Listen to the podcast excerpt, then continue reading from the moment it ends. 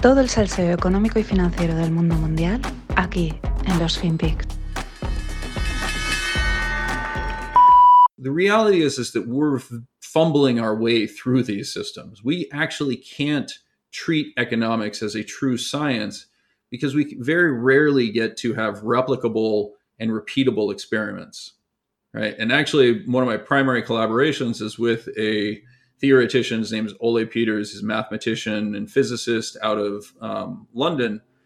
And ole's work is actually built around the idea that economics has a very fundamental misunderstanding at its base level right? The idea of expected utility or um, the idea that um, a system can be modeled in what's referred to as a Monte Carlo simulation, right, where you run repeated simulations to get a sense for how something works.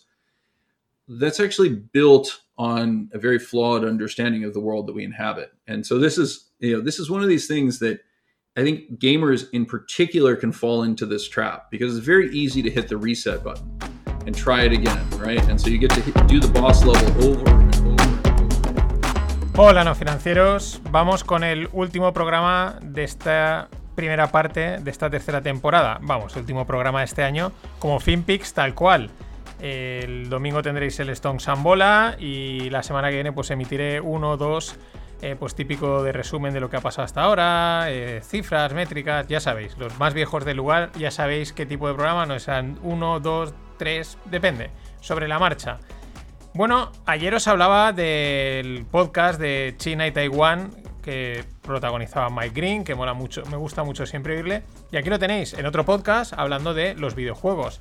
Y bueno, sentenciando, ¿no? Diciendo que eh, la economía no la podemos considerar una ciencia porque no podemos repetir los experimentos de la misma forma que se hacen otras disciplinas, como puede ser la biología, la medicina, mmm, eh, la física, ¿no? la química, en la que coges un experimento y se hace, se repite, se mide y al cabo de muchas repeticiones pues puedes sacar conclusiones, ¿no? Y la verdad es que desde ese punto de vista tiene toda la razón, es imposible aislar y replicar las situaciones económicas, podemos basarnos, está muy bien mirar la historia y ver aquí era esta situación, se parece, pero siempre hay cositas, siempre hay situaciones que cambian y que hacen que lo tengas que coger todo con muchas pinzas. Te puedes hacer una idea.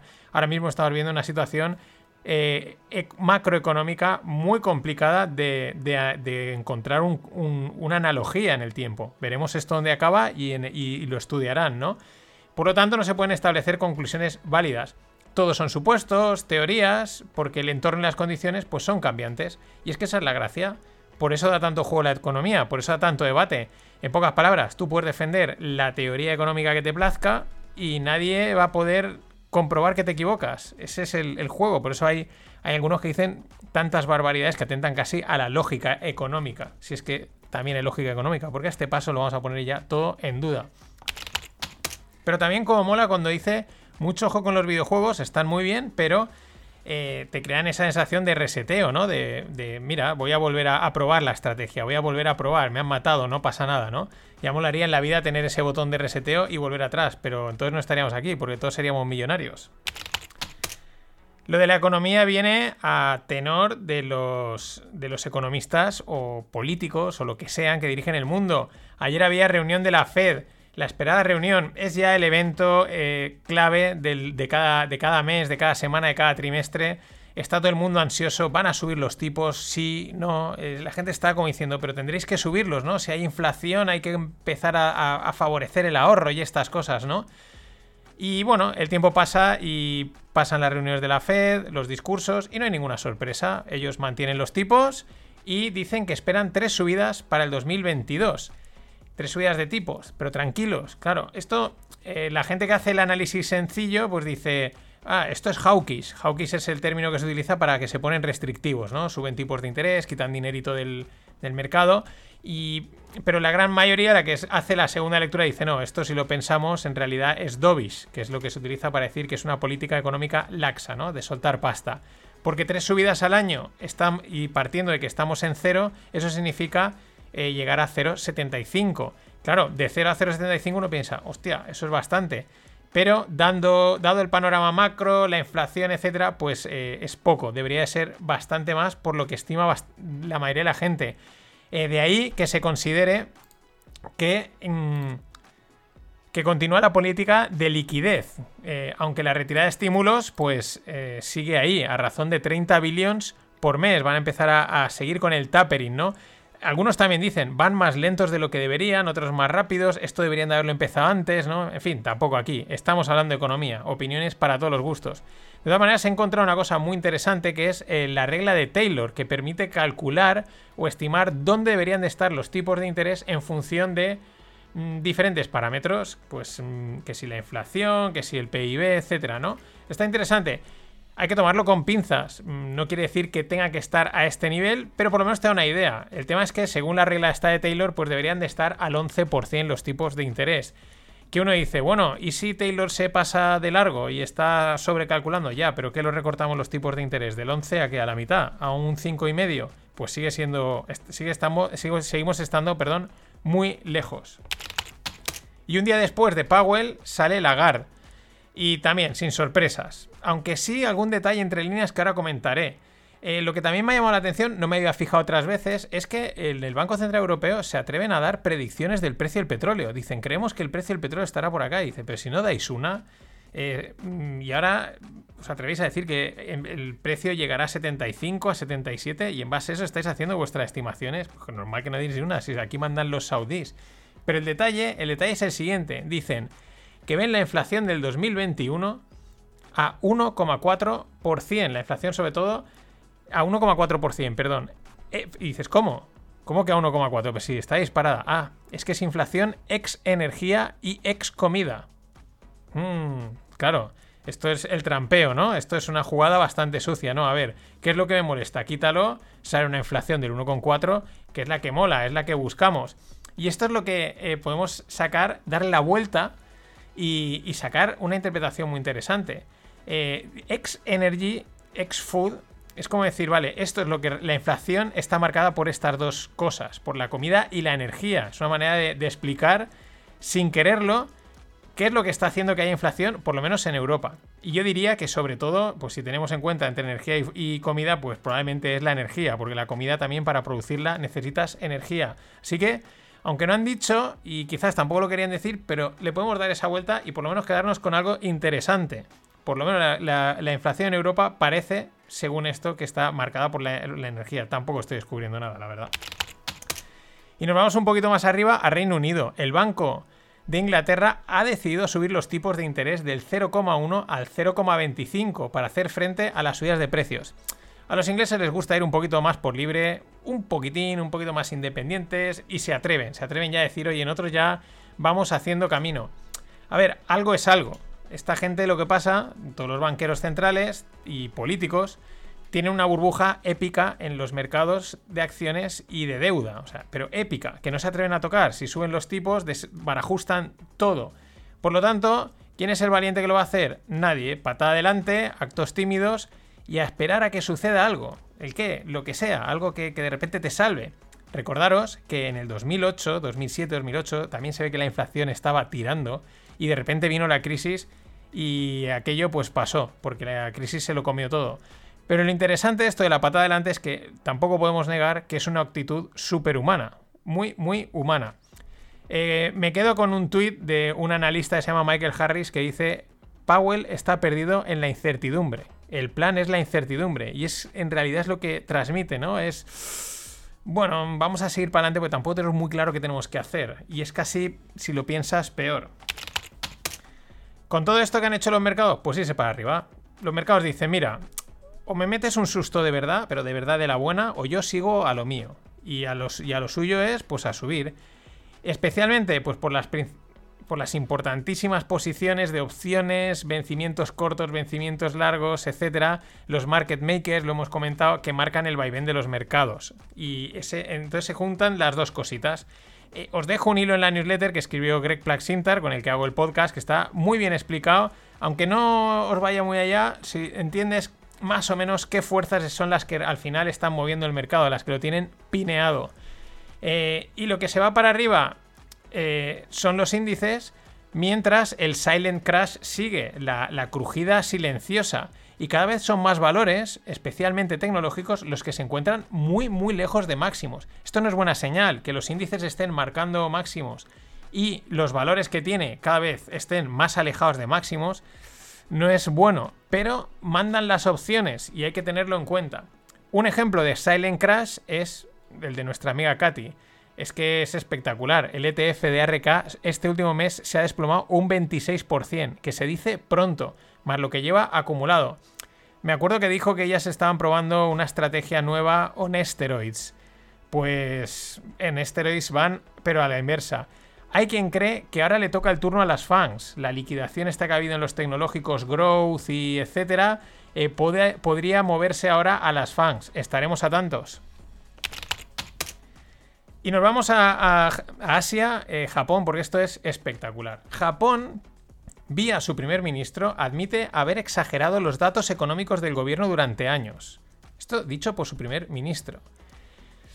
Yo, esto es para cerrar y salir corriendo. Porque si Japón, que es como la Alemania asiática, ha exagerado datos, apaga y vámonos. O sea, los japoneses son en eso muy serios, muy estrictos. Aquí no hay salvación. Si ellos han manipulado datos y los han exagerado, no hay salvación. No tenemos nada que hacer. Eso sí, todos los políticos son iguales. Su contundencia cuando salen estas cosas es abrumadora. Dice, es imposible que... O sea, esto no puede pasar. Es totalmente deleznable. Y con el clásico vamos a examinar, vamos a investigar qué es lo que ha sucedido para que no vuelva a ocurrir. Acojonante. Y para cerrar esta parte, ¿no queríais nueva normalidad? Pues aquí la tenéis. Autorizan a un preso a trabajar en remoto para una empresa privada. Se trata de la cárcel Villa Devoto en Argentina. Y la empresa contratante, pues lo que quiere es ayudar a la reinserción laboral. Eh, bueno, quizás sea una mera anécdota, aunque no tendría por qué. Why not? Mm, podría ser un buen precedente, una buena manera de, oye, de empezar una reinserción y yo qué sé, me parece bueno, no creo que tenga nada de malo, pero mola, ¿no?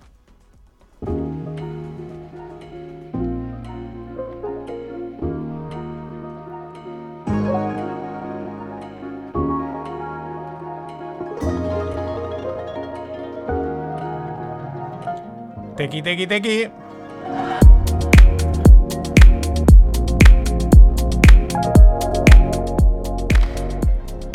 Y en startups, orgullo patrio, la gigante Stamps, que es de Estados Unidos, se hace con Packlink, que es una startup española de envíos. La compra en realidad la ha realizado Auctane, que fue adquirida por Stamps por nada más y nada menos que 5.800 millones de la marinera.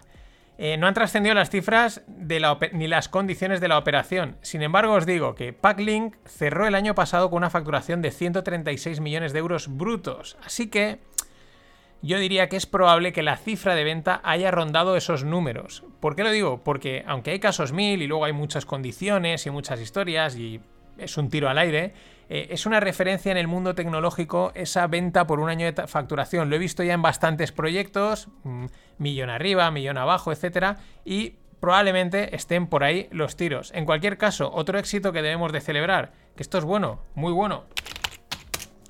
Y la SEBA, que es eh, la plataforma bancaria de activos digitales, que está totalmente integrada y con licencia de la FINMA, que eso es Suiza, FINMA es como la SEC de Suiza, pues va a lanzar el primer token respaldado por oro y de entrega física. Esto ya mm, empieza a ser serio, un organismo serio, los suizos que son muy serios con el tema del dinero, como no tocando el oro, creando un token, respaldándolo, incluso entrega física. Bueno, ¿cuál es el objetivo? El de siempre, el que hace, el que permiten todas las tecnologías. En este caso, facilitar el proceso de inversión en el oro y ahorrar intermediarios, porque de alguna manera está directamente conectado con las mineras. Mm, una segunda consecuencia que comenta en el artículo, muy interesante, es que este token podría llegar a usarse como una stablecoin. Lógicamente, estás respaldado por el oro, pues el oro es bastante estable dentro de unos rangos.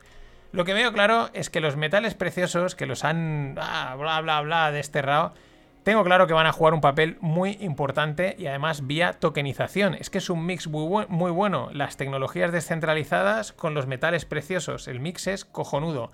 Básicamente, ¿por qué? Pues porque es muy probable que casi todo acabe tokenizado. Y para que el usuario coja confianza en los tokens, vaya rompiendo mano y, y les coja y los vea con seriedad, pues no hay nada mejor que empezar por activos que entiende la gente. Y es por ahí por donde se ha empezado por los inmuebles y por los metales preciosos. Aquí tenemos el proyecto Rental IT, Si no, lo he dicho ahora de memoria, si no me he equivocado, va por ahí porque se parece a un americano. Pero bueno, si os lo pondré en la newsletter.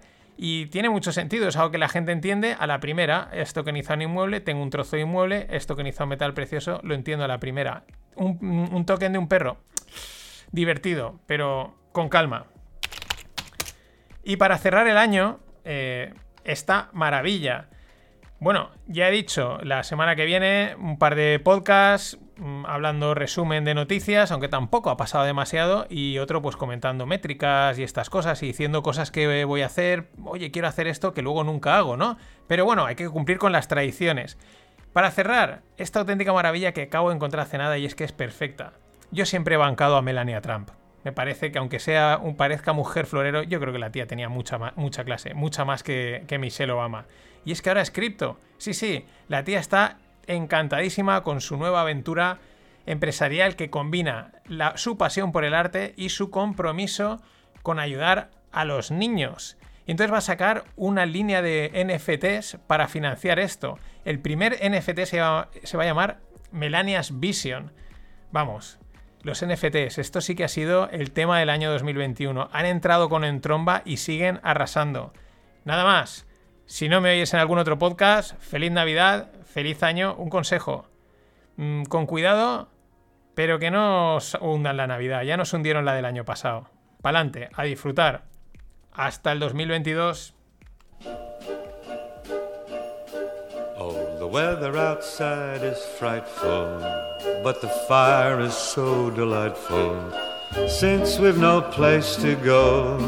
let it snow, let it snow, let it snow. Shows no signs of stopping. I brought some corn for popping. Lights are turned way down low.